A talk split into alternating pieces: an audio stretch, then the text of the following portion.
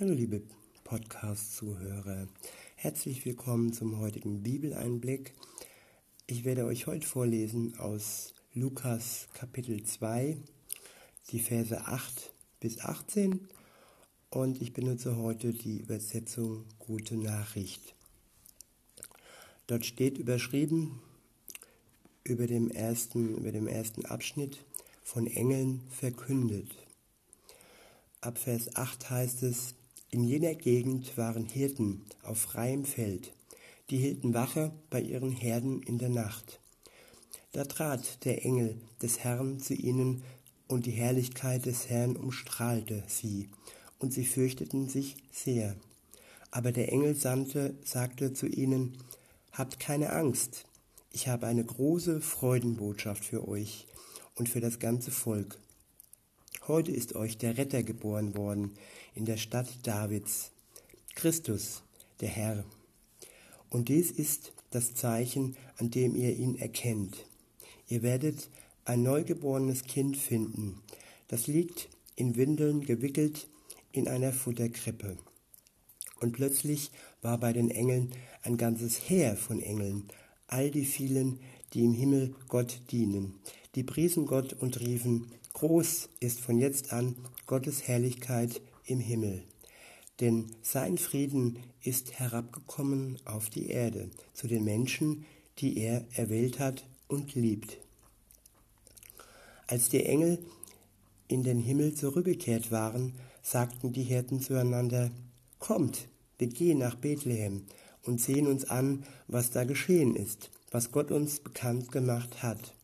Sie liefen hin, kamen zum Stall, fanden Maria und Josef und bei ihnen das Kind in der Futterkrippe. Als sie es sahen, berichteten sie, was ihnen der Engel von diesem Kind gesagt hatte.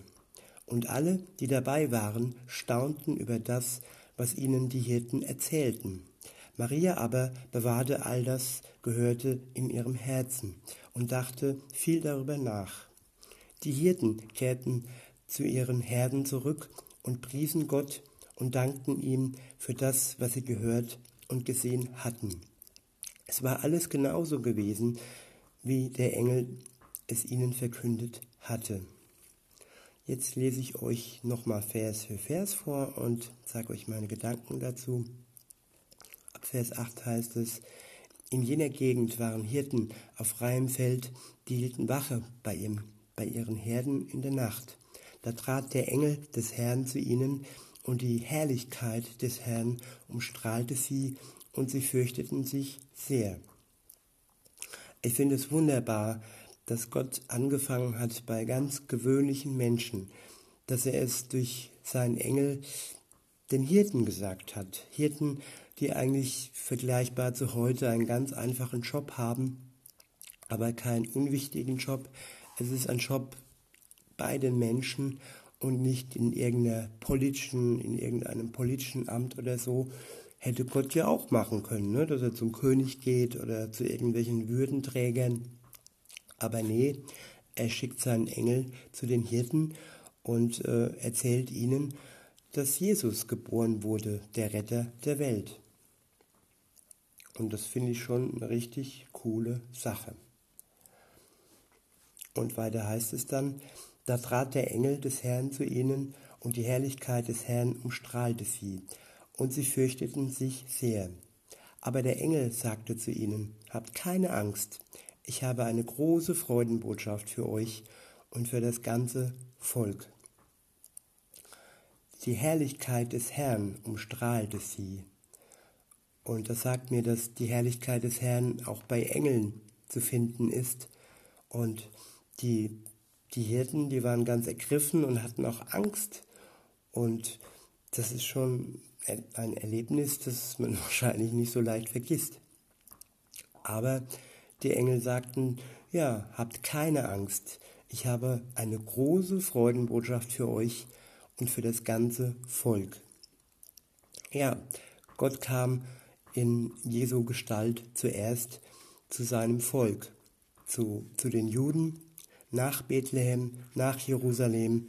Und ähm, das war die erste Ankunft. Die zweite Ankunft von Jesus wird sichtbar sein für die ganze Welt. Und aber am Anfang bei der ersten Ankunft war es ganz schlicht in einer Krippe und ja, für sein Volk ganz persönlich. Und weiter geht es. Der Engel sagte, heute ist euch der Retter geboren worden in der Stadt Davids, Christus, der Herr. Und dies ist das Zeichen, an dem ihr ihn erkennt. Ihr werdet ein neugeborenes Kind finden, das liegt in Windeln gewickelt in einer Futterkrippe. Und plötzlich war beim war bei dem Engel ein ganzes Heer von Engeln, all die vielen, die im Himmel Gottes dienen. Die priesen Gott und riefen. Das muss dann wirklich ein Schall gewesen sein, dass aus von einem Engel dann auf einmal ein ganzes Herr äh, zu sehen war. Und das war schon eine ziemlich große Party auf Erden, sag ich mal. Die Engel haben es so richtig rocken lassen und haben damit gezeigt, dass das eine richtig große Sache war, was da passiert ist, dass Gott seinen Sohn auf Erden sendet und dass er als kleines Kind in einer Krippe äh, hineingeboren wurde in die Welt. Und weiter sagt der Engel, groß ist von jetzt an Gottes Herrlichkeit im Himmel denn sein Frieden ist herabgekommen auf die Erde zu den Menschen, die er erwählt hat und liebt. Sein Frieden. Gott kam in einer friedlichen Mission, nicht in einer kämpferischen und zerstörerischen Mission, so wie es in anderen äh, Religionen der Fall ist, dass sich ja die ganzen verschiedenen Religionen gegenseitig bekämpfen. Aber Gott kam in Frieden. Und im Endeffekt kam er für jeden Menschen auf der Erde in Frieden. Und im Endeffekt liebt er jeden Menschen auf Erden.